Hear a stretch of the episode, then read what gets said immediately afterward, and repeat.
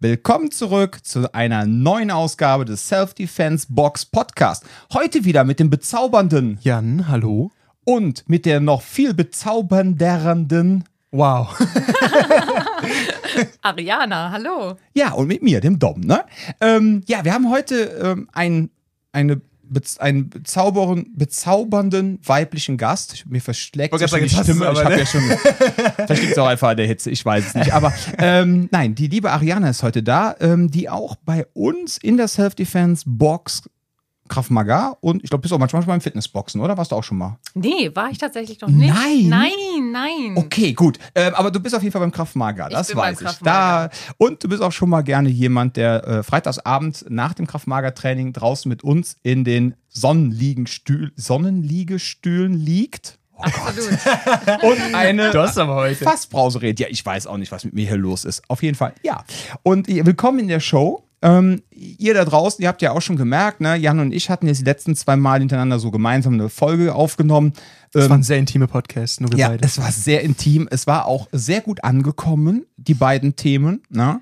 Aber ähm, uns geht es ja darum, dass ihr da draußen die Menschen kennenlernt, die bei uns trainieren, ja, und halt auch, dass unsere lieben Mitglieder einfach sich auch so untereinander ein bisschen kennenlernen, ja, weil wenn man jetzt abends gemeinsam eine Stunde auf der Matte steht und man soll trainieren, da hat man vielleicht vorher mal zehn Minuten Zeit, nachher zehn Minuten, aber dann erzählt man ja nicht direkt jeder in zehn Minuten sein komplettes Leben und man sagt, ah, guck mal, da hat man irgendwelche Schnittmengen, ja, sondern ähm, da hat man ja meistens gar keine Zeit zu. Und dieser Podcast soll einfach dazu dienen, dass dann auch unsere lieben Mitglieder sagen, ach cool, die Ariana, die macht das, was ich auch mache oder ach, die hat ja auch die Hobbys, die mich auch interessieren und wenn ihr dann das nächste Mal äh, nach unseren Betriebsferien die liebe Ariana trefft, dann habt ihr auch vielleicht einen viel leichteren Zugang zueinander. Wobei ein Zugang zu dir zu finden, ist ja gar kein Problem. Du bist ja eh so ein Sonnenschein-Typ. Ach, Und wie gesagt, ich freue mich sehr, dass du da bist. Willkommen in der Show. Ja, vielen Dank für die Einladung. Ich finde auch immer, dass wichtig ist, dass ähm, ich finde immer, dass wenn man an einem Ort so zusammenkommt, wie zum Beispiel hier, ist es so, man hat irgendwo ein gemeinsames Interesse, aber die, ähm, die Leute, die hier hinkommen, sind so verschieden, dass man oft dann sieht, nicht nur, wo man hat man Schnittmengen, sondern auch so gewisse Perspektiven werden da eröffnet. Also es ist generell auch so, finde ich, generell bei Sport, aber hier halt extrem so, äh, dass man einfach merkt, okay, hier gibt es einfach so andere Le Lebensentwürfe, die teilweise da meinem gleichen und da halt auch, oder an gewissen Orten eben nicht, dass man immer so ein gewisses das, ist, das kann total anregend sein, sich mit Leuten zu unterhalten. Und gerade wenn man eben, wie du gesagt hast, nur einmal die Woche wieder steht, als trainierende Person bekommen die Leute, die bei einem trainieren, immer so ein, so ein gewisses Bild schon von einem, würde ich sagen.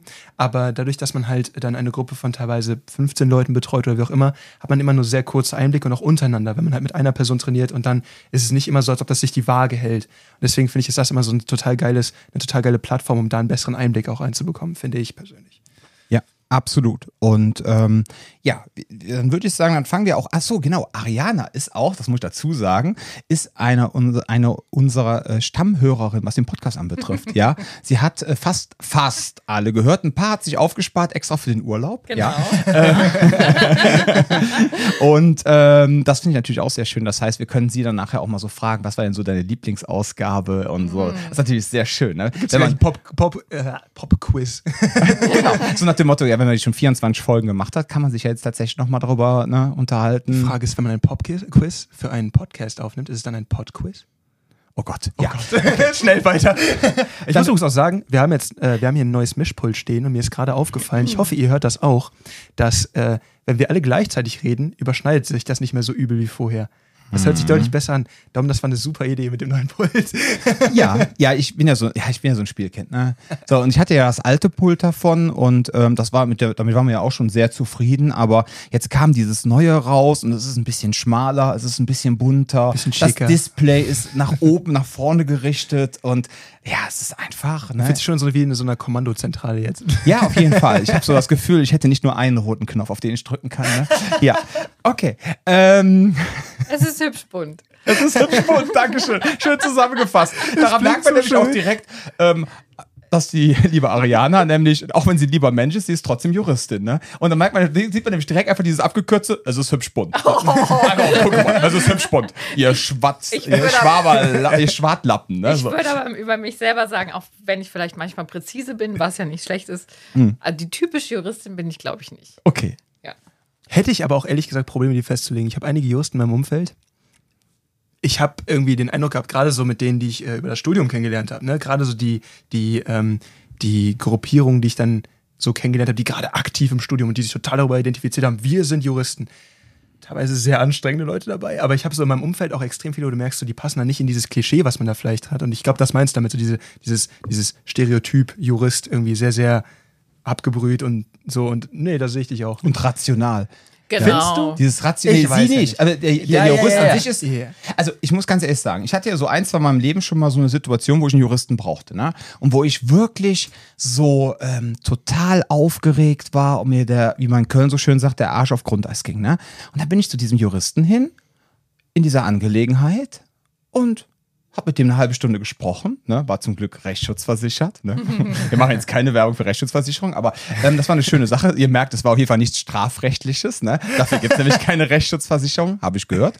Und ähm, man munkelt. Man munkelt. Und dann hat er mit mir eine halbe Stunde so ganz nüchtern, sachlich über die Sache gesprochen, total emotionsbefreit. Trotzdem auf mich natürlich ein bisschen eingegangen, aber jetzt total so, ne? Und danach habe ich mich besser gefühlt. Also das ist schon sinnvoll, dass man gerade in so rechtlichen Dingen, ne, dass man da einfach sagt, komm, jetzt mal einen kühlen Kopf bewahren, ne, und jetzt gucken wir einfach mal, was man da machen kann und man hat ja dann immer so mit seinen Halbwahrheiten und seinem Halbwissen, das ist ja teilweise sehr gefährlich, ne, da läuft man damit durch die Gegend und denkt so, man wüsste alles, ne, so Wie der Alex es auf jeden. Fall beigebracht hat. So. Ja, und dann hat der Alex, ja genau, das war ja auch so ein Ding mit der Selbstverteidigung, ne? Notwehrrecht. Notwehrrecht, Dieses Ding so nach dem Motto, ach so, man darf ja eigentlich viel mehr, als man eigentlich glaubt und viele Dinge, die man geglaubt hat, sind eigentlich total hinfällig, ne? Ja. Aber, liebe Ariana, wie bist du eigentlich zu uns gekommen? Wie hast du uns anders gefragt haben? ne? Mein Freund Henry Ford, Gott hab ihn selig, ne, hat ja mal gesagt, 50% meiner Werbung sind für den Arsch, ne? Ich weiß nur nicht welche. Wie hast du eigentlich hier hingefunden? Zu euch in die Fe- Self-Defense-Box. Ähm, ja, ich glaube, das war tatsächlich Anfang dieses Jahres. Ja. Ne? Ich glaube, ich bin ja noch nicht ganz so lange bei euch. Februar, März, April Mhm. oder sowas ungefähr. Genau. Und ich habe einfach äh, Anfang dieses Jahres, ich war schon mal vorher in einem ähm, Krav Maga Studio. Das war Anfang 2020 und dann kam der Lockdown. Ja. Genau, und ähm, habe mich dann dieses Jahr wieder auf die Suche gemacht, weil ich so auch das Gefühl hatte, irgendwie, ähm, genau, ich komme noch nicht so richtig weiter beim Thema ähm, an meine Aggressionen drankommen, ein bisschen äh, tougher zu werden. Ich hatte eigentlich das Gefühl, ich habe damit auch immer eher was Unweibliches und was nur Schlechtes irgendwie verbunden. Mit laut werden oder mit äh, sich abgrenzen oder was meinst du? Nee, also ähm, mit, mit, dem Emo mit der Emotion oder mit dem Gefühl, ähm, aggressiv zu werden. Ach so, okay. Und ja. hatte noch gar nicht so begriffen oder war so im Begriff daran zu verstehen, dass das auch sehr positive Aspekte der Psyche ja eigentlich sind, die auch gut für den Selbstschutz sind und ähm, wollte sozusagen mehr dieses Gefühl für mich auf die gute Seite der Macht ziehen. das ist ja okay. Ja. genau. Und ähm, dann habe ich Anfang des Jahres einfach ein bisschen ähm, gegoogelt, Krav Maga. Gegoogelt. Köln. Ja. Okay. ähm, habe mehrere Studios angeschrieben. Ja, und dann hat sich dieser sympathische Dom da irgendwie zurückgemeldet. Ähm, und äh, der hatte dann auch noch in die Mail geschrieben, ich könne mir die Zeit bis zum Probetraining versüßen mit einem wunderbaren Podcast. Ach, jetzt hast du ge genau. Jetzt müssen wir auch noch Geld für diesen Podcast nehmen aufgrund der äh, Consulting-Geschichte hier gerade. Kollegen, die jetzt da draußen zuhören. Ach so, kann man das machen. Okay. Und dann hast du den Podcast angehört und dann hast du gedacht, oh mein Gott, da muss ich doch hin. Ich war direkt Fan. Ja. Ich finde das total interessant, dass du da gerade drüber gesprochen hast, weil das eine Sache ist, die mir oft begegnet ist, sowohl, ist auch eigentlich egal, losgelöst teilweise von Weiblichkeit, sondern generell. du meinst dass das mit der Aggressivität? dass Aggressivität so besetzt wird, weil ähm, ich zum Beispiel habe das auch früher sehr früh gelernt, dass, weil ich, du kennst mich ja jetzt, ich bin relativ groß, für die Leute, die mich nur hören und nicht sehen, ich bin relativ groß. Und, Ja, äh, ist er. Ja, bin ich. So, und, äh. Ist der. Haben wir noch jemanden da hinten? Äh, Shannon, kannst du mal Komm mal bestätigen, jetzt. dass der Jan groß ist? Und das Problem ist halt, das bin ich relativ früh schon gewesen. Und deswegen ist es so, im Zweifelsfall, wenn, wenn sich irgendjemand mit mir auf dem, im Kindergarten, in was weiß ich, wo irgendwie angelegt habe, ich im Zweifelsfall mal den Ärger bekommen. Deswegen habe ich relativ früh auch diese Mentalität mitbekommen, von wegen, werde ich nicht, weil sonst kriegst du Ärger. So, und das heißt, da ist das eine Komponente, wo das reinspielt. Und zweitens, ich finde, es wird Kindern sehr viel beigebracht. Und ich glaube, es ist eine falsche Grundannahme zu sagen, ähm, es gibt ja diesen Grundsatz, Gewalt sei nie eine Lösung. Und ich glaube, dass das eine utopische Welt ist und in einer Welt, in der das der Fall ist, würden sich auch alle Beteiligten wohler fühlen. Coole Sache, finde ich super.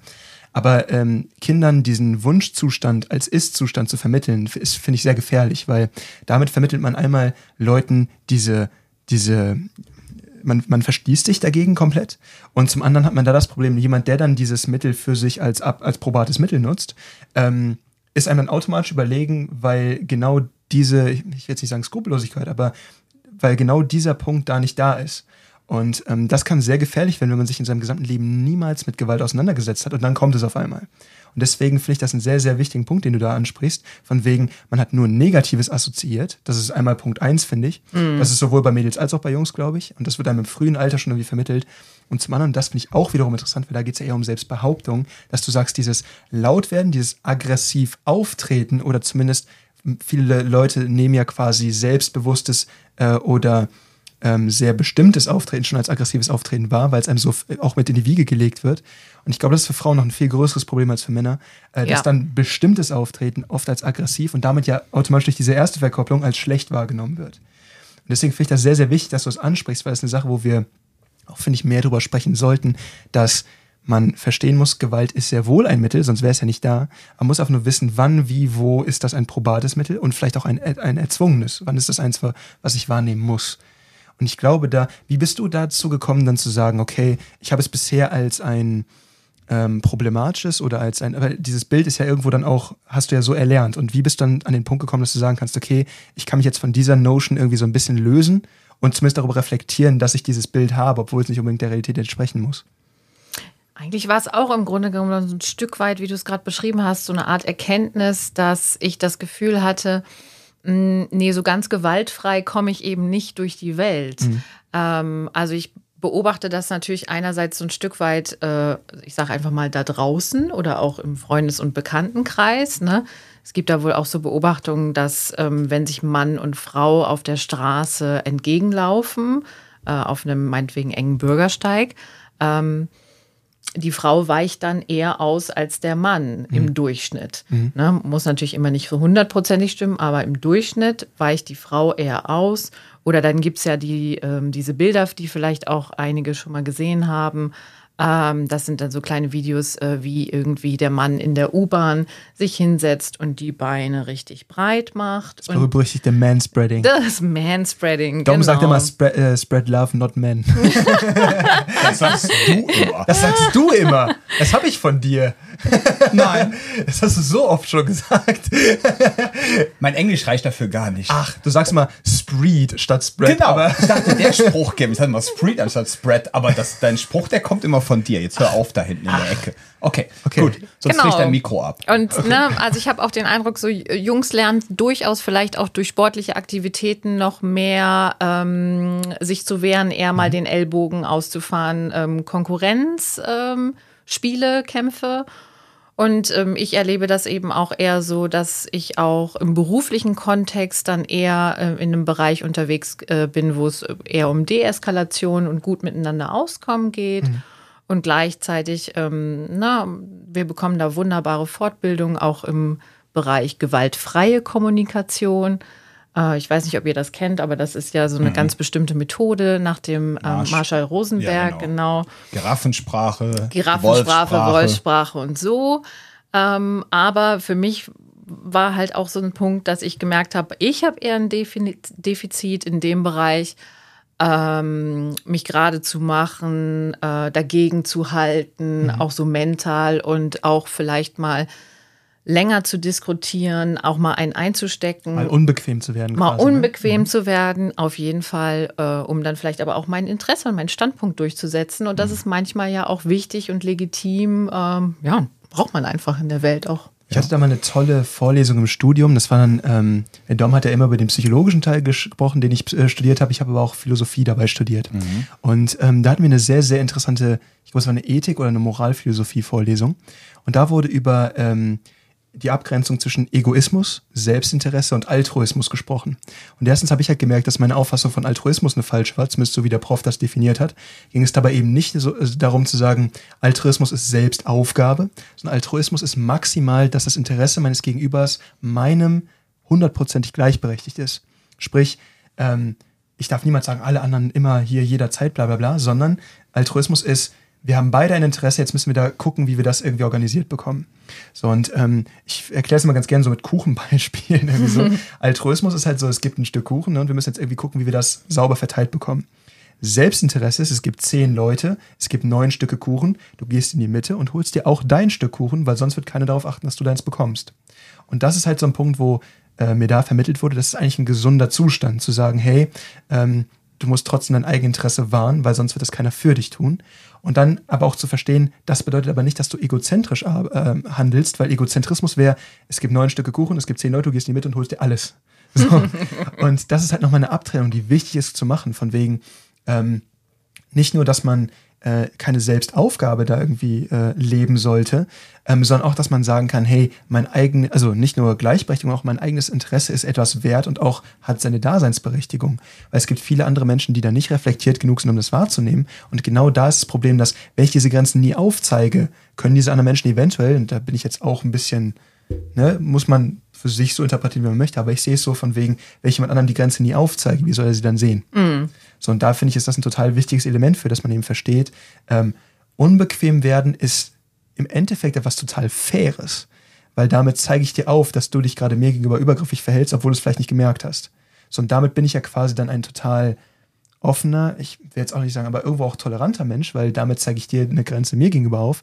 Aber damit können wir da beide dran wachsen und wir können uns da aussprechen und am Ende des Tages haben wir beide daraus gelernt und die Bindung, die man zueinander hat, kann daran wachsen. Absolut. Und wenn du jemanden hast, der da eben nicht mitkommt, da muss man auch lernen auszusortieren, ne? weil das sind Menschen, die dich dann vielleicht auch eventuell übergriffig behandeln, bei denen du auch merkst, okay, ich komme auch nicht darüber hinweg, muss man halt gucken, wie man das aussieht. Und deswegen dass du direkt sagst, das ist unbequem werden, finde ich ganz interessant, weil das ist nicht unbequem werden, das ist eigentlich was total freundliches, offenes, weil du damit an dem Zusammenhalt arbeitest. Ja, Weil aber es sonst wird, staut gesell sich sowas aber es wird es. gesellschaftlich so gesehen. Genau, das ist meine ich. Und vor allem, wenn äh, weibliche Wesen so auftreten. Total. Weil es einfach so in unserer Gesellschaft äh, noch nicht so weitgehend halt so, wie soll ich sagen, ähm, ja, anerkannt ist. Ne? Ja, oder es ist schon- vielleicht auch ein Stück weit immer noch eine ähm, Erziehungsgeschichte. Ne? Es also es, es mag auch sehr unbewusst laufen, Ja. aber ich habe auch da das Gefühl, dass, dass äh, da Jungs und Mädchen immer noch ein Stück weit unterschiedlich dann auch erzogen worden äh, sind oder Mhm. werden und ähm, genau und erlebe das eben auch so oder habe so den Eindruck, dass da ähm, viele Frauen, mit denen ich da auch äh, drüber spreche, da ein ganz ähnliches Erleben haben. ich. Auf jeden Fall. Ich, glaube auch, dass da viele, ähm, ich habe da auch erlebt, also da sind bei mir auch schon Beziehungen dran gescheitert, dass man halt einfach merkt, der, der Gegenüber kann den Raum, den diese Person eigentlich einnehmen müsste, damit man auf Augenhöhe kommunizieren kann, weil zu Respekt gehört ja auch irgendwie dazu, was heißt zu Respekt gehört dazu, aber zu einer zwischenmenschlichen Bindung gehört ja auch dazu, dass mein Gegenüber so viel Raum einnehmen kann, dass ich, wie ich gerade erklärt habe, auch eben da was Greifbares habe.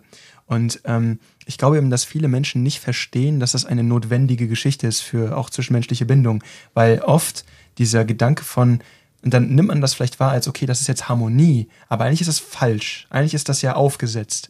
Und da ist das Problem, wo man einfach merkt, ähm, viele Menschen haben, glaube ich, diesen Blick gar nicht. Und gerade bei Frauen be bemerke ich das eben noch viel häufiger, dass man merkt, hey, hier ist gar kein, ja, man könnte jetzt sagen, Interesse, Raum einzunehmen, aber man fragt den Gegenüber, was ist los? Und der Gegenüber kann da in dem Moment nicht so richtig damit was anfangen, dass ihm gerade Raum gegeben wird und will ihn absolut nicht einnehmen. Und da, da knallt es dann irgendwann, weil im Zweifelsfall wird es jetzt angestaut und dann ist das oberste Ziel in dem Moment eben nicht, dass man guckt, hey, wie die Person sich das einbildet in dem Moment.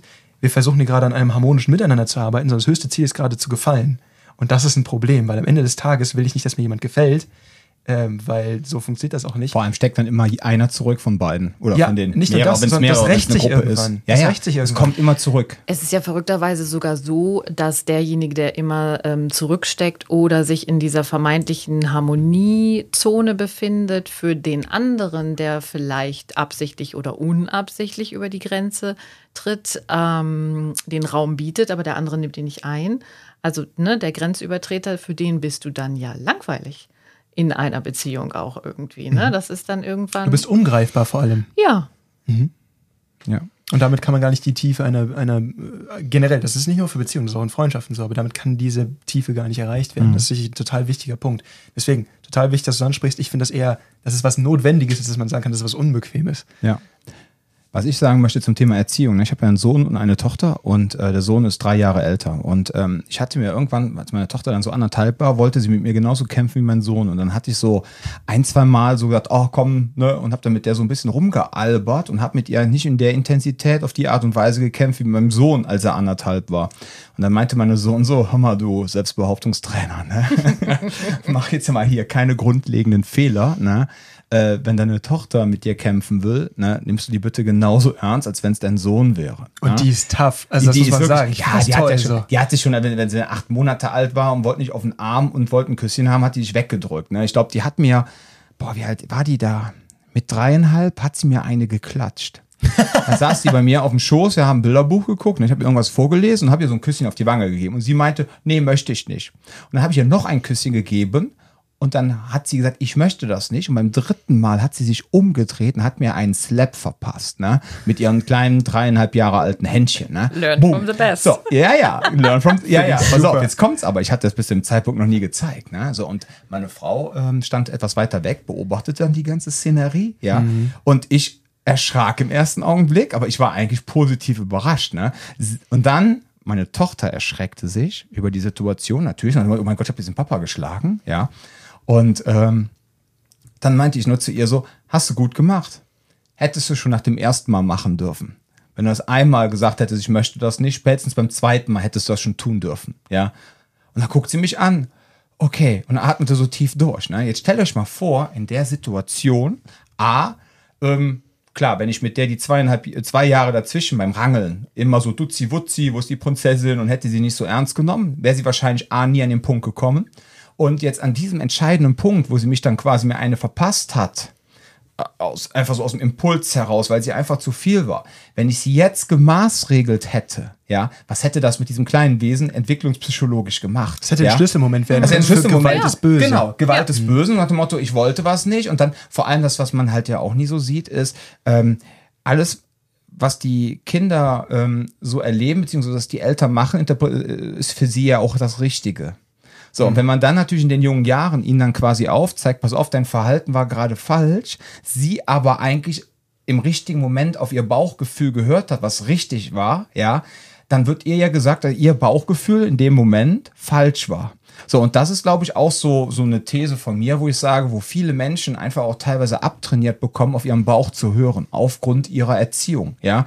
Auch so dieses Ding, ähm, ich meine, haben wir, glaube ich, schon mal in einem Podcast drüber gesprochen, dass alte Menschen ja auch oft der Meinung sind, dass Kinder wie Luft so ein Allgemeingut sind. Ne? Die darf man anfassen, die darf man anquatschen, da gibt es überhaupt keine Grenzen, weil es sind Kinder. Eigentum. Eigentum, Allgemeingut, ja. So, und das war ja dann dieses Ding auch, wo man meinen Sohn mit dreieinhalb Mal angequatscht hat, mit vier, keine Ahnung. Und dann hat die Frau oder der Mann ihm sogar über den Kopf gestreichelt. Ne? Ich meine, er war auch ein Süßer, aber du kannst kein fremdes Wesen einfach so anfassen, ja.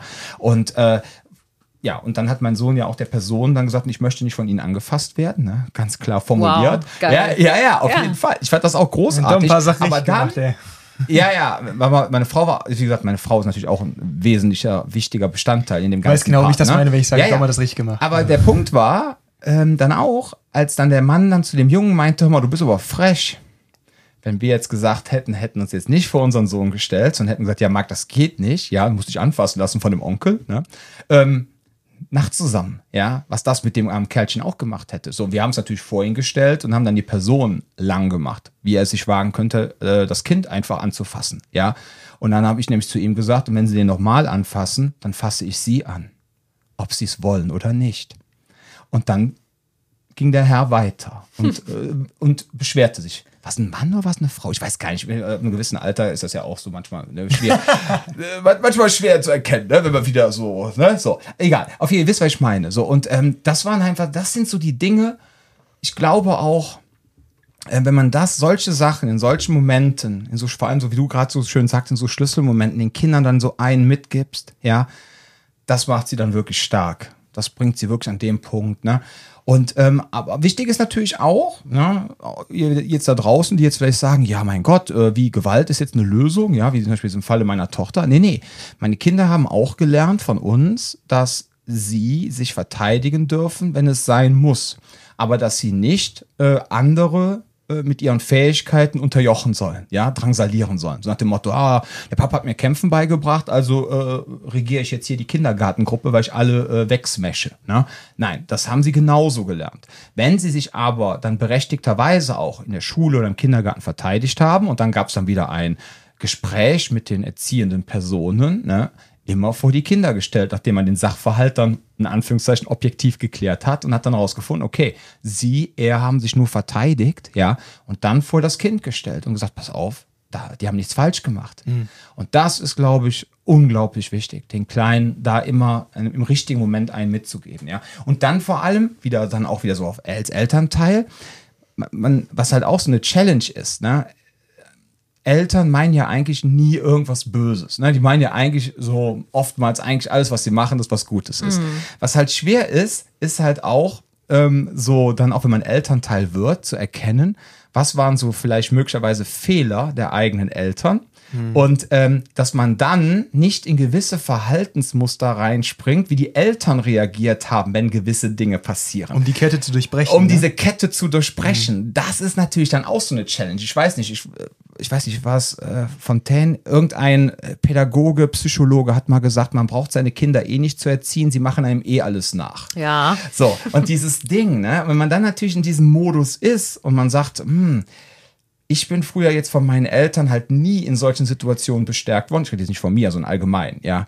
Und jetzt kommt mein Kind in so eine Situation, dass man dann sagt, okay, das ist jetzt der Moment, den wollte ich als Kind nie haben. Und jetzt stärke ich meinem Kind den Rücken, anstatt dann in dieses Verhaltensmuster meiner Eltern reinzuspringen und mache die jetzt nach und verhalte mich dann im Grunde wiederum so falsch, wie sie es getan habe und gebe das dann quasi der nächsten Generation weiter. Das ne? ist dieses klassische Prinzip von äh, Opfer von Gewalt in der Erziehung haben dann oft irgendwie, obwohl sie ja eigentlich verstehen müssten und obwohl man eigentlich diesen Eindruck hat von wegen, wenn man da ähm, dieses Schicksal erlitten hat, das könnte man doch niemals dem Kind weiter antun, aber das ist eben das Problem, man ist da einfach irgendwie in der Hinsicht, sag ich mal, äh, oft eingeschränkt, wenn man das nicht verarbeitet und durchbrochen hat. Mhm. Und dann wird es an die nächste Generation weitergeben. Ich finde, das perfekte Beispiel dafür sind immer ähm, essgestörte Kinder sind oft auch die Kinder essgestörter Eltern, beziehungsweise gesellschaftlich gesehen und statistisch gesehen mhm. äh, in der Regel einer essgestörten Mutter.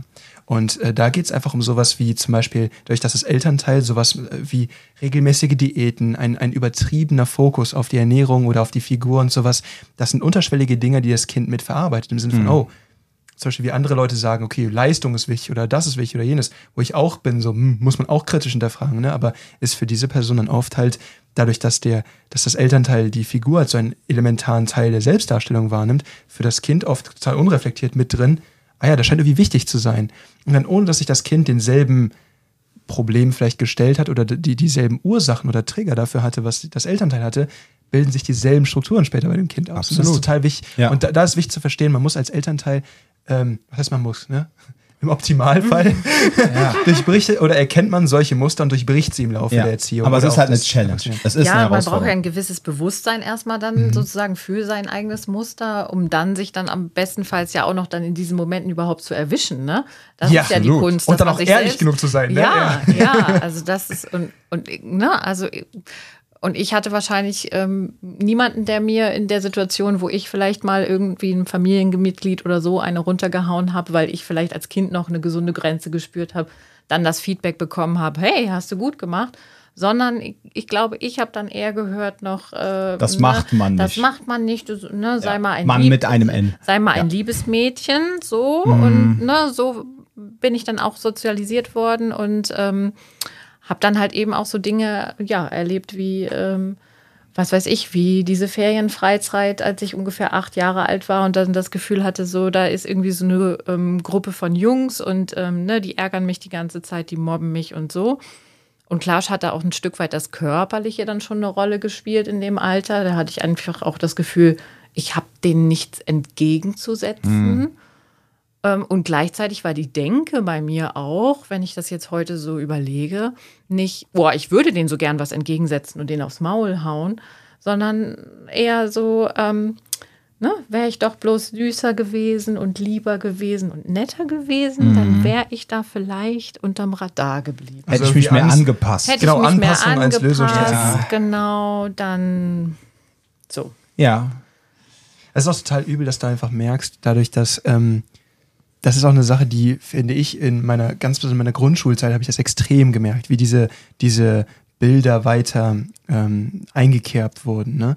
Und ähm, da war es zum Beispiel auch so, ähm, ich meine, das fängt bei so kleinen Dingen an, wie zum Beispiel ähm, die Mädels in unserer Stufe, äh, Klasse hatten einfach deutlich leichter dieselben Noten wie, wie wir, weil da quasi so ein bisschen ne, geguckt wurde, die wurden dann so ein bisschen mehr durchgezogen, was ich ganz interessant fand.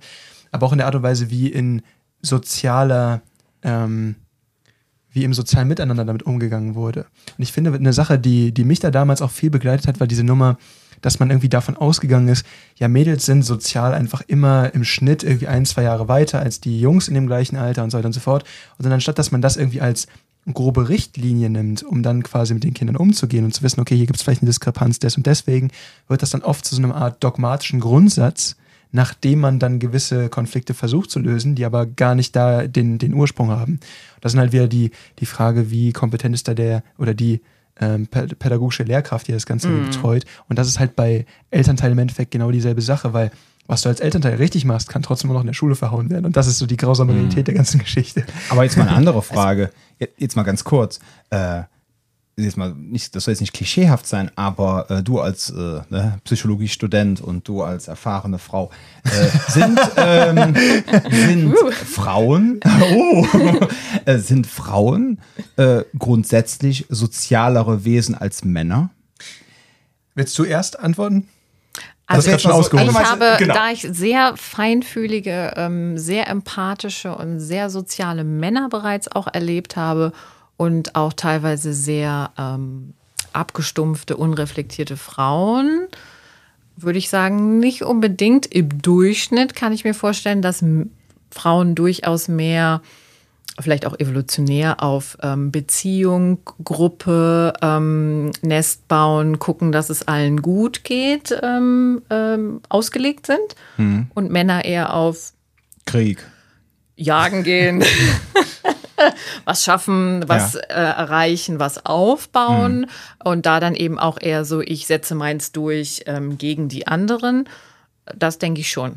Also ich würde sagen, da gibt es eine empirische und eine anekdotische Antwort drauf. Ja. Und die empirische ist die, es gibt ja den Bereich der differenziellen Psychologie. Mhm. In der differenziellen Psychologie versuchst du Menschengruppen, die du äh, möglichst repräsentativ wählst, äh, immer stärker in gewisse Cluster zu unterscheiden, mhm. bis du am Ende quasi Gruppierung hast, wo du merkst, wenn wir jetzt hier nochmal ein Cluster aufteilen, dann ist die Diskrepanz zu hoch. Sag mal gerade, was ein Cluster ist. Ein Cluster ist. Ähm, Definier das mal bitte für ein, Leute, die nicht studiert haben. Ein Informationsbündel quasi, kannst du dir vorstellen. Also mhm. sagen wir mal, ähm, wir könnten zum Beispiel sowas machen wie, wir untersuchen gewisse Eigenschaften von Personen. Okay, und wir merken, dass ähm, zum Beispiel Leute so und so neurotisch sind und so und so selbstsicher, also im, im, im, im, äh, im Konflikt quasi miteinander.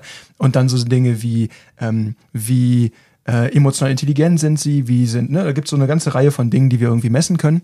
Und dann können wir halt rausfinden, okay, ähm, welche, welche ähm, Elemente vereint gewisse ähm, Punktewolken. Also wenn wir das quasi auf so einem Koordinatensystem eintragen, dann merken wir zum Beispiel, dass es da so, so drei oder vier Wolken gibt, wo so viele Punkte sich drumherum aufbauen. Mhm. dann könnte man halt im Endeffekt sagen, okay, ähm, haben diese vier Wolken, wo du merkst, das sind sehr viele Punkte, ungefähr in einer Richtung, ne, von, von den Werten, die quasi, wie du diese Person eingefangen hast, geht es natürlich immer darum, wie sauber es ist erhoben, gibt es ganz viele wichtige Rahmenparameter für, aber wenn du dann merkst, okay, wir haben diese vier Gruppen, haben die vielleicht irgendwas gemeinsam, wonach wir jetzt unterscheiden können, warum diese vier Gruppen so konzentriert aussehen. Das heißt, wenn wir sagen wir mal zwei Gruppen hätten und du kannst sagen, für die meisten Leute gilt sowas wie in der einen Gruppe äh, emotionale Intelligenz etwas mehr und in der anderen etwas weniger und dann stellst du fest, oh, die Punktewolke, die da rechts ist, die also einen höheren Wert hat, die waren alle weiblich, die Partizipanten, bis auf ein, zwei Ausnahmen. Und in der linken waren die fast alle männlich, bis auf ein, zwei. Äh, da muss dann halt sein Signifikanzlevel festlegen, anderes Thema. Aber du kannst im Endeffekt dann feststellen, okay, wir haben hier gerade zwei Cluster unterschieden. Der Moderatoreffekt, den wir uns angucken, ist Geschlecht. Weil wir können uns jetzt angucken, es gibt diese zwei Gruppen und die haben grob diese Eigenschaften. So, und ähm, wenn du danach gehst, ich meine, das ist immer nur eine grobe Richtlinie und das ist im Endeffekt so akademisches Taschenbillard, ne, ist ganz nett und alles, aber du kannst immer nur grobe Richtwerte aufsetzen. Du hast niemals irgendwas, was du damit erschlossen hast. Ne? Ähm, aber wenn du das machst, kannst du grundsätzlich sagen, dass ähm, Frauen quasi nach dieser Unterstaffelung, ähm, prinzipiell eher sozial ausgerichtet sind, also wer Fragen stellen, wer Interessen haben, Gruppenkonstellationen interessant finden und Männer im Schnitt, nach, wie ich das gerade erklärt habe, grundsätzlich eher was Leute sind, also sich für Dinge oder für, ähm, für Techniken oder für Prinzipien begeistern können. Und ähm, das fällt dir auch auf, wenn du dir anguckst, wie so zum Beispiel die Verteilung von Männern und Frauen auf zum Beispiel soziale, sozialwissenschaftliche Studiengänge ähm, oder eben zum Beispiel auf ähm, Ingenieurstudiengänge äh, ist. Das ist nicht, also das ist ja die Frage, wie viel davon ist jetzt einfach, wie viel bringen Leute das mit, wie viel ist das ähm, auch irgendwie Erziehungsprägung? Kann ich dir keine endgültige Antwort darauf geben. Ähm, aber da kann man halt sagen, okay, grundsätzlich gibt es diese zwei Gruppen schon irgendwo. Wie du gesagt hast, äh, Ariane, es gibt immer Ausnahmen dafür.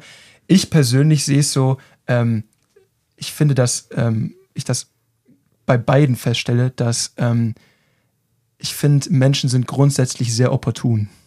Mhm. so würde ich es einfach mal feststellen. Und ob ich merke, was ich da tue oder nicht, im Endeffekt tue ich etwas für eine Gruppe. Und ähm, das ist dann für mich eine Sache, wo ich halt sage, okay, ich kann jetzt entweder sagen, das ist ein Interesse daran und ich kann mich dann zum Beispiel, wenn ich Psychologie studiere oder sowas, da kann ich mich auch technisch damit auseinandersetzen oder so.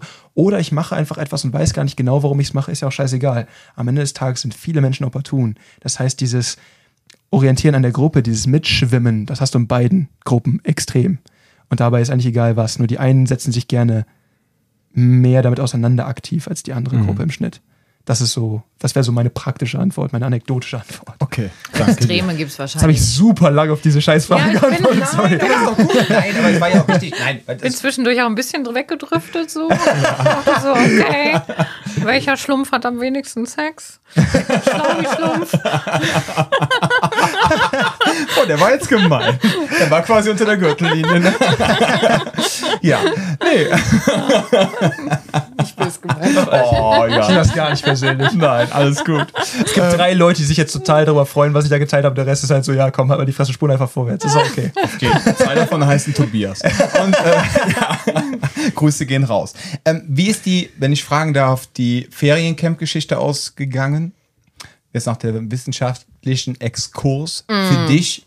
Ich, für, ich, fürchte, das habe ich irgendwie ausgesessen am Ende des Tages. Das haben wir ausgehalten. Okay. Das war, das war jetzt in den 90ern. Ich meine, auch, ne, wenn ich jetzt so überlege, dann sozusagen meinen Weg hierher in die mhm. Self-Defense-Box, also das hat echt nochmal äh, gedauert. Was so, war denn ne? da der Auslöser? Bist du morgens mm. wach geworden, hast gedacht, ach, wenn ich jetzt noch mal acht wäre, würde ich es anders machen. Ich gehe zum Kraft Mager. Oder hast eine Folge nee. Simpsons gesehen und Maggie hat da irgendwelchen Karate-Kindern in die Eier getreten, hat ganz laut Kraft Mager gebrüllt und du so, das wollte ich auch immer.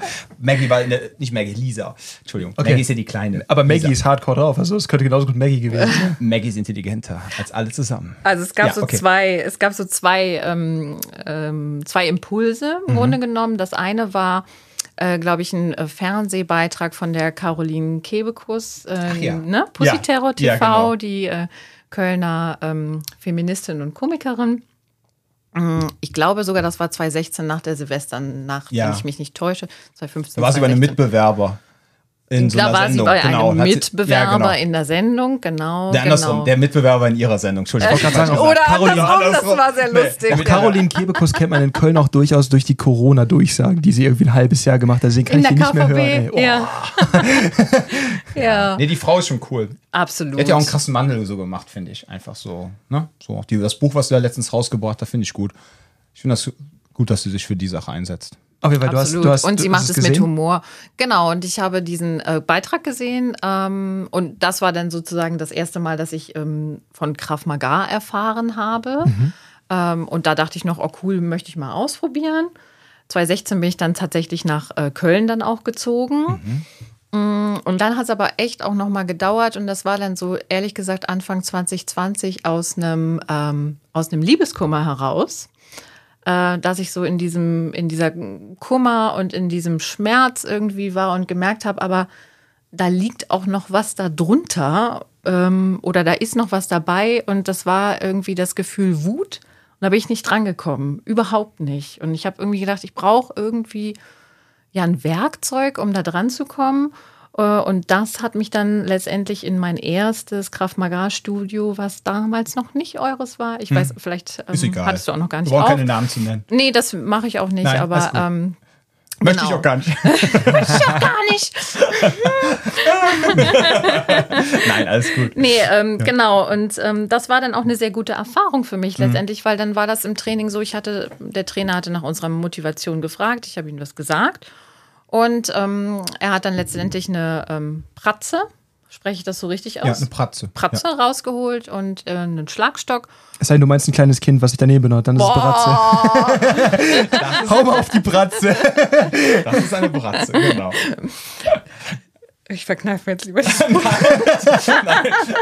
wollte gerade sagen, du warst ja nicht da. Aber Der arme Jan hier. Heute kriegt das aber. Ich brauch gar nichts zu machen, Robin, merkst du? Ja, ich merke gerade. Heute kriegst du hier, ich glaube, wir haben heute Catwoman hier. Naja, ähm, Ja. genau, jedenfalls, ich schlug auf die Pratze ein und das fühlte sich wahnsinnig befreiend an. Das war richtig gut. Ich kam so richtig in Flow. Das war auch so das erste Mal, dass ich da irgendwie so irgendwie was verhauen habe. Boah, und dann kam so ein Moment, das war der Wahnsinn. Ich hatte null Kontrolle darüber, sondern dann mein Körper ist dann einfach in so einen Weinkrampf gegangen. Also ich musste wahnsinnig heulen, das war echt krass. Und ähm, der Trainer hat im Grunde genommen sehr entlastend reagiert, weil er hat dann auch gesagt, ähm, das wäre normal, das käme häufiger vor, gerade wenn man jemand ist, der vielleicht auch viel dann in sich reinfrisst und das eben nicht in ähm, Aggression umwandeln kann, in Wut und die auch mal rauslassen kann, was ich ja definitiv ähm, bei mir erkannt habe, dass das so ist. Ähm, genau. Und ähm, das war so in der Situation dann so passiert. Ich glaube, dass Menschen grundsätzlich entweder implodieren oder explodieren, wenn sie unter Last stehen oder unter Stress stehen. Und ich glaube, wenn, wenn dir zum Beispiel auch gesellschaftlich immer gezeigt wird, implodieren ist eigentlich der, der Weg, wie man es geht, ähm, und man diese andere Sache vielleicht auch gar nicht so kennenlernt, ähm, dann, dann ist es oft auch so ein fremder Gedanke, weil ähm, explodieren oft auch dann, selbst wenn man es dann mal abbekommt, natürlich auch als ein schädigendes Ding wahrgenommen wird, weil oft auch Leute, wenn sie es übergriffig tun und dann quasi ihren Konflikt an dir ausleben, dann kommt eben genau der Punkt, wo du merkst, scheiße, explodieren ist ja irgendwie was total Toxisches, das sollte ich nicht machen. Und dann stärkt es teilweise diese grundlegende Einstellung, es weiter in sich reinzufressen. Weil gesundes Explodieren auch, ne, wenn wir schon vor- vorhin darüber gesprochen haben, auch in Beziehungen total wichtig, dass man sich auch mal irgendwie ankacken kann, aber ehrlich. Absolut. So, und das ist halt der Punkt. Wenn man das aber grundsätzlich so verarbeitet, die meiste Zeit, dann ist es oft so, dass du da wie so einen Dammbruch hast. Und dann ist Ja. wirklich so, okay, fuck, jetzt kommt hier alles einmal hoch. Das habe ich auch beim Training schon ein paar Mal erlebt, also bei mir selbst jetzt nicht, aber bei anderen, ähm, dass du dann halt merkst, da kommt teilweise auch andere Emotionen hoch. Bei manchen ist es auch so, dass sie, wenn sie jetzt erstmal wirklich in so eine Konfrontationsübung gehen, ne, wo es dann wirklich darum geht, hey, ähm, wir packen uns mal Schutzausrüstung an oder sowas, oder auch mal das erste Mal im Training mal angebrüllt werden oder sowas, um sowas zu simulieren, dass die dann in eine Panik verfallen. Auch ein Muster, was dabei hochkommen kann. Weil das repressierte Dinge sind. Und im Moment, in dem du diese Kontrolle aufgibst, bricht das auf. Und das Wichtige dafür für die Leute, die das das erste Mal haben oder auch, ähm, ich kann mir vorstellen, dass du das genauso auch ähm, ähm, erlebt haben könntest, dass dass das erste Mal, vielleicht das zweite Mal, das ist am Anfang da, weil das lange unbe unberührt gewesen ist. Aber das wird besser mit der Zeit. Und irgendwann lernt man damit umzugehen und irgendwann lernt man damit quasi so, ich sag jetzt mal, co zu existieren, weil das irgendwann ein Teil dessen ist, was man auch an sich akzeptieren kann. Und genau dann wird das eben Teil von dir und nicht mehr so dieses, dieses kleine Ding, was man mal versucht in die Ecke zu schieben, so von wegen so, nee, du bleibst jetzt da. Dich will ich gar nicht angucken. Genau, du, du bleibst da hinten so, Ja, ich mache ja. hier mein Ding und ich kenne dich gar nicht so, der gehört nicht zu mir. Ab in den Keller. Ja.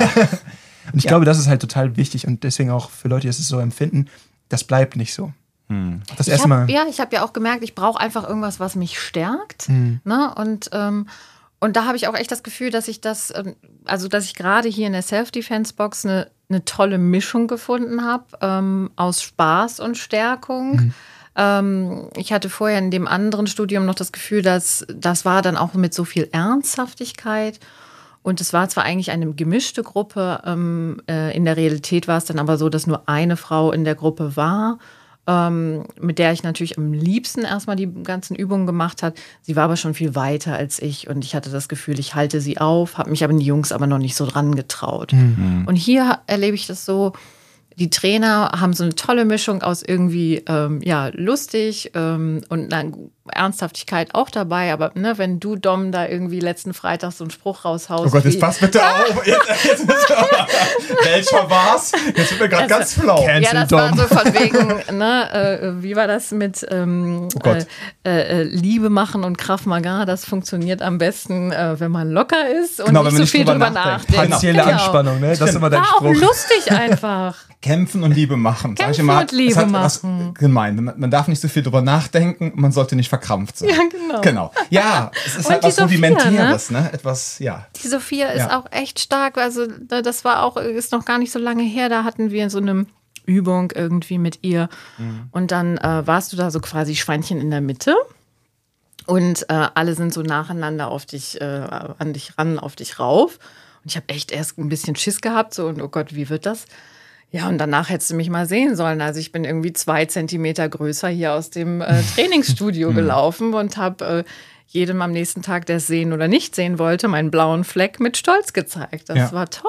Das ist eine tolle Erfahrung. Ja, das ist, vielen lieben Dank. Das ist halt dieses, ähm, ich sag mal, äh, so persönlich kennenlernen, was habe ich eigentlich für Grenzen, beziehungsweise man kennt so, man, beziehungsweise diese Unterscheidung zwischen den Grenzen, die man vermutet und man dann aber manchmal sieht, dass die eigentlich viel weiter zu stecken sind, dass man eigentlich viel mehr kann, Ja. auch in den Sachen, wo sich quasi selber quasi eingegrenzt hat. Ne? Dann in Kombination mit Handlungsoptionen bekommen, die dann auch noch verknüpfen und im, im positiven Kontext umsetzen, ja, das ist halt ein, dann eine, eine gute positive Erfahrung, dann einfach zu sehen, krass, das kann ich ja, ich kann mich, ich kann mich möglicherweise wehren, wenn ich in so einer Situation bin. Ne? Und das vermittelt natürlich dann Menschen auch ein entsprechendes positives ja, Selbstbewusstsein. Ne? Ich Ja. finde, es geht dabei viel auch um Selbstbehauptung, weil du einfach merkst, okay, es geht weiter als das. Und ich finde immer, das ist so ein Problem, was ich merke, ähm, bei zum Beispiel hier habe ich das auch sehr stark so erfahren, dass du einfach durch das Training oft da an andere Grenzen kommst, dass es auch kommuniziert wird und dass es auch eine Sache ist, die teilweise mit dem Training mitschwingt. Ähm, das, wo ich mal so ein Problem mit habe, da hat, hatte ich Dom irgendwann mal schon mal gezeigt, da gab es so einen Beitrag vom Südwestrundfunk, glaube ich, war es. Ähm, und ähm, da wird dann zum Beispiel jemand dargestellt, der auch so ein, so ein Gym leitet und dann für Selbstbehauptung. Ne? Und das ist das Problem, dass dir nicht quasi alles Mögliche gezeigt wird und du ziehst da deine Lektion raus, sondern wird dir quasi Selbstbehauptung als Mittel zur Selbstverteidigung beigebracht. Und das Schwierige daran finde ich, dass die alles irgendwie aufsetzen. Das heißt, die lernen da den bösen Blick und sowas. Und dann gucken die Leute böse an und dann gehen die einfach weg. Also funktioniert das auch auf jeden Fall auf der Straße. So, und ich verstehe die Idee dahinter. Du ne? musst nur böser gucken als der andere. Also noch böser gucken. so, und ich verstehe die Idee dahinter. Ja, ja, so, ne? ich- Ich verstehe ja. das Konzept, aber das ist nicht das, worum es im Endeffekt geht. Und dann halt zu verstehen, okay, wie komme ich dahin, dass ich wirklich authentisch mit mir selber auch aufräumen kann. Und ich finde das schön, dass du es so erklärst. Ich finde, dass ähm, da ähm, Training nicht nur so ein, so ein, so ein, so ein Katharsis-Moment hat, wo man einfach sagt, okay, ich kann jetzt hier mal aufräumen mit meiner aggressiven Seite oder so, sondern wirklich, du musst dich mit dir auseinandersetzen, wenn du das machst. Und auch die Leute, die hier hinkommen, das habe ich immer wieder gesagt, das finde ich super wichtig auch, man muss sich damit auseinandersetzen, was bedeutet Gewalt für mich auch eigentlich? Und dann so Fragen stellen, wann, wie, wo, wofür, wie stark, was mache ich da? Und auch zu verstehen, hey, und das ist auch ein Teil von mir und den kann ich auch nicht ablegen, das ist Teil von mir und ich muss ihn auch irgendwie an mich ranlassen. Und ähm, das ist, finde ich, eine Sache, die oft dann so, wenn es mit einer Funktionalität vermittelt wird, du musst jetzt das machen, um das. Für irgendwelche Coachings oder für halt in dem Rahmen auch für, für Frauen dann Selbstbehauptungskurse, finde ich immer gefährlich, weil am Ende des Tages steckt auch dieselbe Person dahinter, die ein vermeintliches Tool gelernt hat. Dann guckt ihr den Typen böse an und dann ist er aber nicht erschrocken und ist sie so, fuck, und dann bricht auf einmal alles zusammen. Weil im Endeffekt hat er dann, wurde nichts aufgebaut da tatsächlich. Ja, du musst den Menschen vor allem Plan B beibringen. Ne? Ja. Ist ja. Im Grunde kannst du ja auch, wenn du jetzt es auch nur körperlich machst, gibt es ja auch, oftmals wird nur körperliches Training als Selbstbehauptung Ja. und keine Ahnung was verkauft. Ne? Und dann wird den Menschen gezeigt, ja, dann trittst du jemanden in die Eier und dann hast du eigentlich gewonnen. Aber du musst den Menschen halt auch beibringen, dass, wenn du jemanden in die Eier trittst, dass du halt, dass auch nichts passiert mit ihm. Dass das nicht der goldene Wanderpokal ist, du hast jetzt gewonnen und kannst direkt auf Los und 2000 Euro einziehen, wie bei Monopoly, ja. Sondern es kann passieren, du trittst einem in die Eier und der bleibt stehen. Oder weil du vielleicht daneben getreten hast, weil er vielleicht irgendwas genommen hat. So. Und jetzt, wenn du dann aber die Menschen dann auf Erfolg konditioniert hast, so dogmatisch auf Erfolg konditioniert hast, nach dem Motto, wenn du das machst, dann funktioniert das, ja. Super. Ähm, Herzlichen Glückwunsch, das Herzlichen so unsicher Und dann, gemacht. genau, naja, ja, erstmal hast du ihn ja stark gemacht. Das Problem ist nur, was ich so vermute, ist, wenn die dann in die Situation kommen und können, rufen das dann ab, was sie gelernt haben, wo sie dann denken, ja, yeah, super, da, da bin ich ja richtig gut drin gewesen und jetzt funktioniert das nicht. Wie zerbröselt der Keks dann? Ja. Das ist ein Freeze-Moment wieder, ja. Ja, weil dann kann ich wirklich, dann kommt nicht diese Handlungsunfähigkeit zurück und dann hast du da Eis am Stiel, ja, und dann hast du echt ein Problem. ja, das ist doch.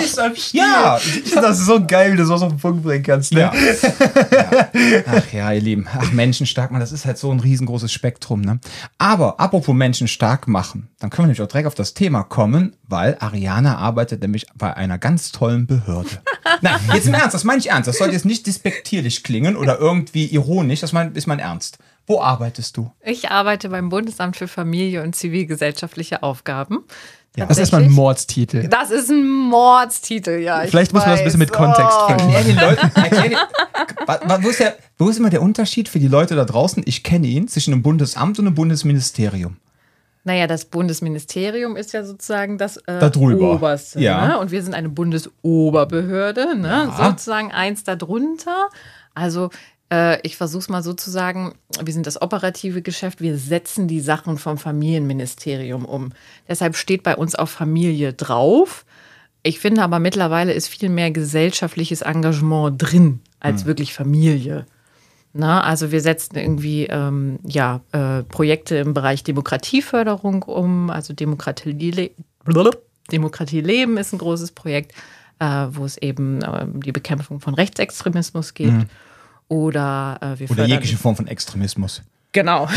Möchte ich an der Stelle erwähnen, weil sonst haben wir jetzt gleich so ein paar konservative CSU-Hörer, ja, die dann direkt wieder sagen, es gibt aber auch Linksextremismus, weißt du, dann haben wir direkt hier wieder. Ja, Darf ich da ja. mal fragen, wie, wie, Jegliche wie Form kann man sich das eigentlich vorstellen? Da geht es dann um Aufklärungsprojekte oder was, was, was, was, was, was heißt irgendwie so, ähm, keine Ahnung, also Demokratisierung, da kann ich mir wie Ja, das sind so eher ähm, verschiedene Vereine, äh, die ähm, dann konkrete Projekte umsetzen Ah, okay. und ähm, die reichen dann Anträge bei uns ein.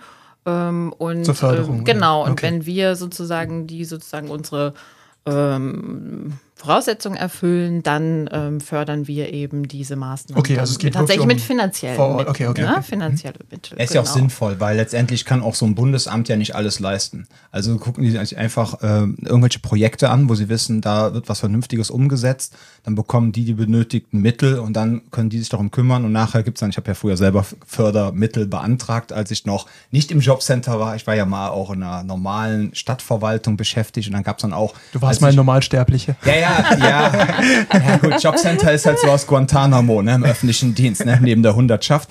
Aber, ähm, äh, aber ähm, wie heißt es nochmal? Ähm, und als ich dann früher im Schulamt war, dann haben wir auch ganz oft so Fördermittel halt bei irgendwelchen Bundesämtern beantragt, um dann irgendwelche Maßnahmen durchzuführen. Haben wir dann Leute eingestellt, ne, die dann halt mit den Fördermitteln bezahlt worden sind. Dann haben wir quasi, ist das quasi das Operative quasi wieder weitergegeben worden, damit das Bundesamt sich dann nicht um die Einstellung von irgendwelchen Menschen kümmern muss, die dann in irgendeiner Behörde, weil die fördern dann vielleicht 500 Projekte im Jahr.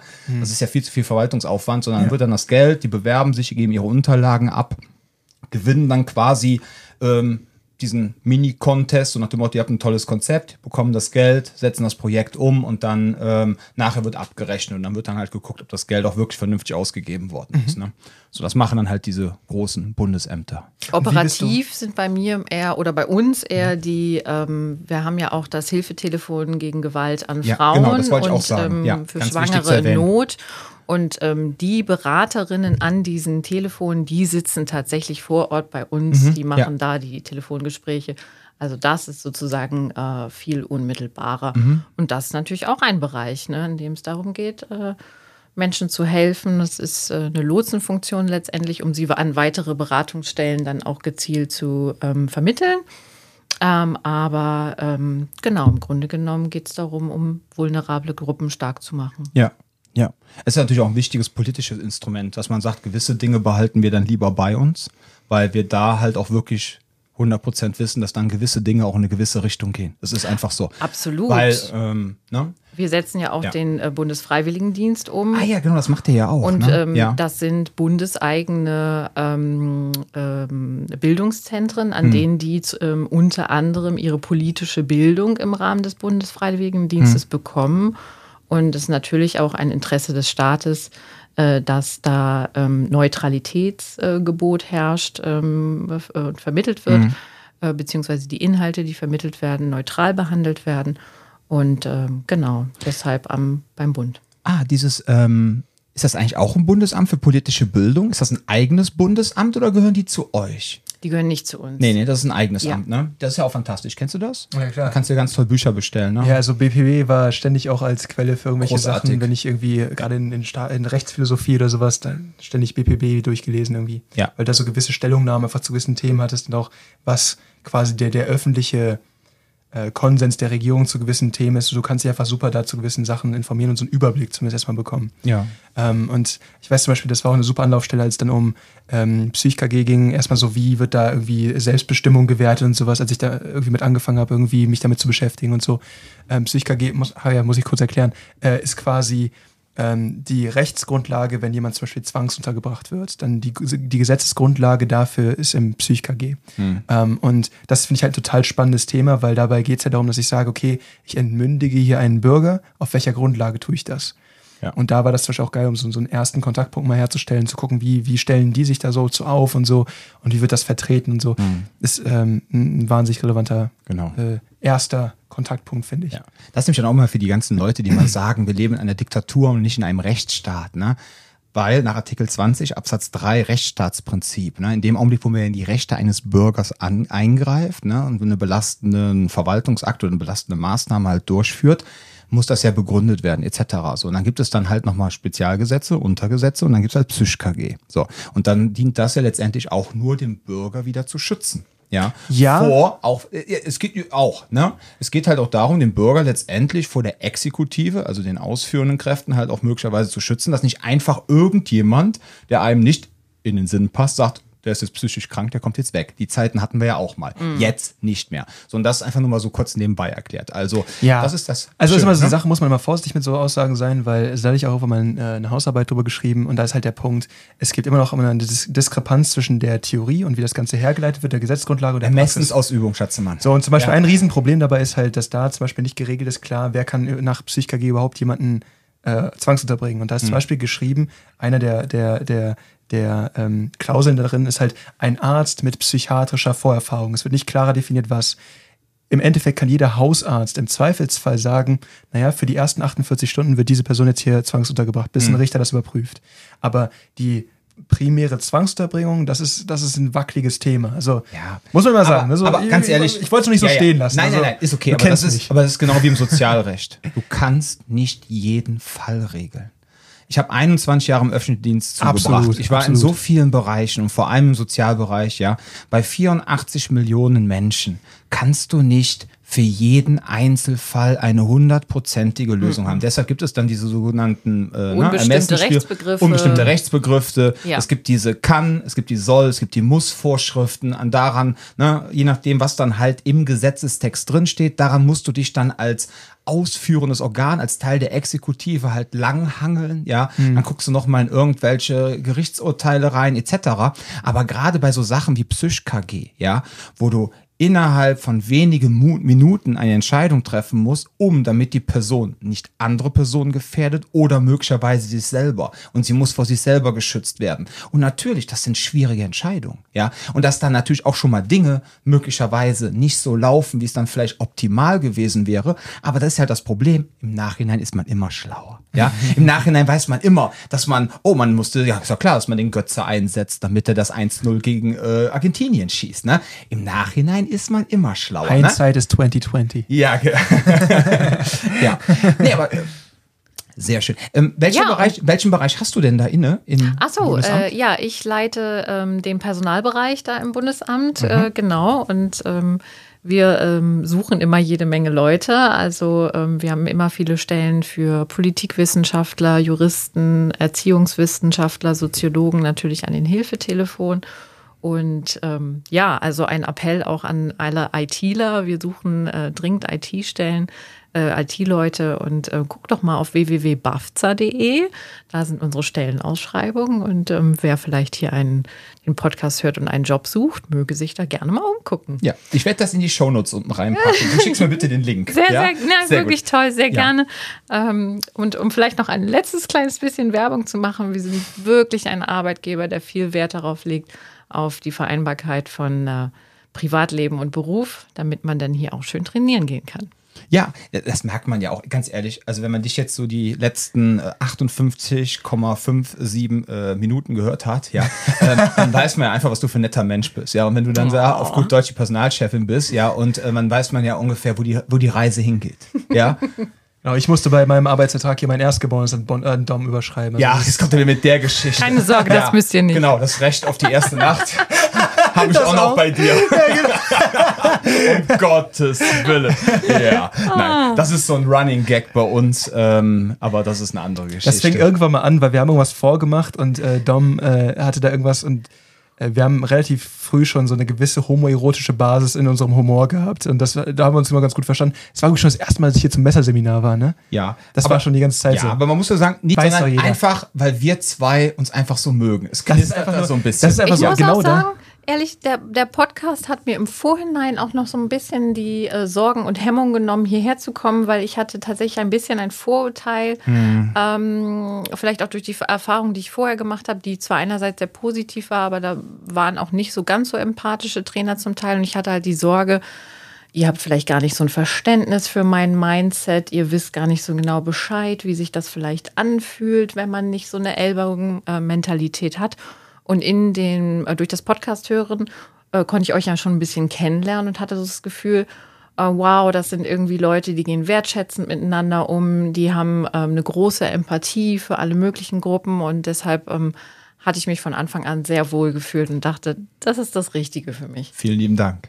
Das ist aber auch das Schöne, was mir eben ganz am Anfang unseres Gesprächs ähm, direkt eingefallen ist, als ihr meint, ja, wir haben ja nicht die Möglichkeit, dass die Personen sich dann immer direkt so im Training selber so gut kennenlernen können. Ne? Und ähm, das ist ein Punkt, der ist mir dann auch klar geworden.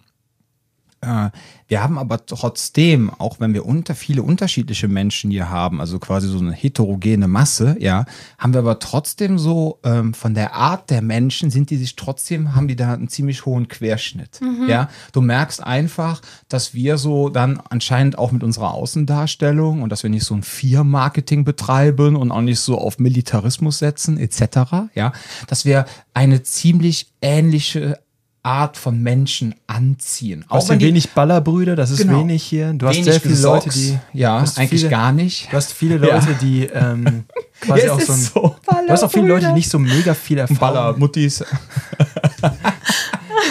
Meine Fresse. Nein, aber jetzt Ernst, es ist ja wirklich so. Ja, man muss ganz klar sagen, man muss ja mal einfach, ne, und jetzt wieder an meine Kollegen da draußen, die zuhören, was äh, lernen wollen für ihr, für ihr Gym. Man muss halt immer fragen, was will man für Kundschaft haben. Ne? Und ich meine, ich mache den Kram jetzt seit zehn Jahren. Ich habe jetzt im März mein Jubi- Jubiläum gehabt, zehn Jahre Kraftmager-Dasein. Ne? Und äh, mir war von vornherein klar, ich habe dieses im Thai-Boxen das ja gehabt, mit dem Geballer, ja, und mit dem auf die Schnauze hauen und auch so dieses, was man heutzutage, wahrscheinlich, ich es ist jetzt 15 Jahre her, als toxisch männlich bezeichnen würde, ja. Aber ähm, ich habe gesagt, ich brauche das nicht mehr. Ich will das nicht mehr und ich will einfach netten Menschen ähm, beibringen, wie Gewalt funktioniert, wie sie sicherer und stärker werden ne, und so weiter. Grüße gehen auch raus für an Tobi, weil der ja auch äh, uns irgendwie so geprägt hat, dass wir mittlerweile so oft den Begriff jetzt nicht Wir nur sagen das stark so oft machen, mittlerweile. sondern auch sicher. ja, also morgen sind wir sogar auf seinem Seminar, da freuen wir uns. Ne? Und, ähm, und, und das kommt auch wirklich an. Also das merkt man. Hat wirklich in erster Linie, dass man wirklich merkt, es kommt immer die gleiche nette Sorte an Menschen einfach zu uns. Ne? Ja. So zum Abschluss. Welche Episode vom Podcast war denn bisher deine Lieblingsepisode? Sag mal. Außer die erste, nee, wo du direkt gesagt- hast, ich muss zu Jan und Dom ins Training. Also ich könnte mich da wirklich schwer entscheiden. Ähm, ich fand tatsächlich super die Folge mit Sophia. Und ähm, ich war sehr beeindruckt von der Folge mit äh, Rita, der Yogalehrerin, auch ähm, was ihre Offenheit ähm, über ihre persönlichen Themen angeht. Ja, das hat mich sehr bewegt. Ich habe auch Ja. bei Rita jetzt mittlerweile, ich ähm, habe jetzt mittlerweile, weil ich ja auch hier wohne, kann ich jetzt auch in anderen Tagen kommen. Und deswegen habe ich jetzt auch hier mit dem Yoga angefangen und ähm, deswegen bin ich da jetzt auch mehr drin. Ne? Ich hab- pack jetzt auch mein, wie sagt man das, Money where your mouth is mäßig. und auch bei Rita merke ich immer wieder, die ist so straightforward, auch mit dem Kram, den sie von sich, äh, mit dem Kram, nein, mit den Dingen, die sie von sich gibt, ähm, dass man einfach merkt, so, da ist kein, da ist da kein, da ist keine Mauer, es ist einfach direkt ganz klar offen, finde ich super. Also Ja. das habe ich auch, ich habe sie ja in dem Podcast auch erst kennengelernt. Ich kannte sie ja vorher gar nicht. Lustig. Und deswegen, das war so mein erster Kontaktpunkt mit Rita. Ich war so, wow, krass. So.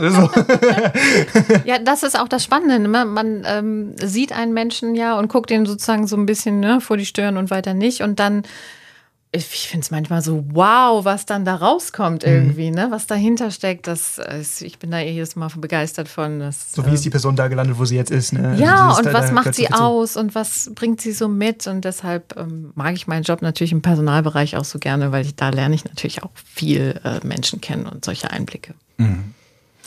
Zum Abschluss noch ein paar warme Worte. Möchtest du jemanden grüßen? Ähm, außer, dass du jetzt Menschen suchst, die fähig sind in der IT, in der Psychologie, in der Soziologie etc. und die sich alle bei dir bewerben sollen. Hast du noch irgendjemanden, den du grüßen möchtest oder hast du irgendwas anderes auf dem Herzen? Das ist lustig, ja. Äh, tatsächlich möchte ich jemanden grüßen und zwar ist das ähm, der Date-Doktor Emanuel Albert. Den möchte ich hier ganz herzlich grüßen.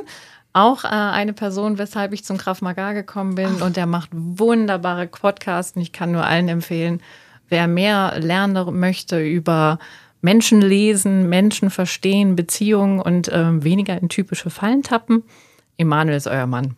Okay, verlinken wir auch hier drunter, den kannte ich noch gar nicht.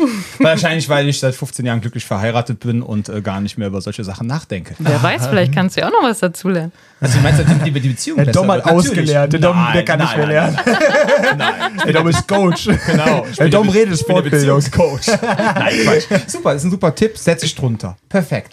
Okay, dann äh, würde ich sagen, vielen lieben Dank, dass du da warst. Ich danke Ne? euch. Ja, ich fand's fantastisch. Es hat sehr viel Spaß gemacht. Ja, mir auch. Jan, der grinst wieder wie so ein Honigkuchenpferd. Ich, ich weiß gar nicht, was du hast. Ja. Ich warte nur auf meine Catchphrase. Ach so, okay. ja, ihr Lieben, dann würde ich sagen, äh, passt auf euch auf, bleibt gesund und Bis zum nächsten Mal.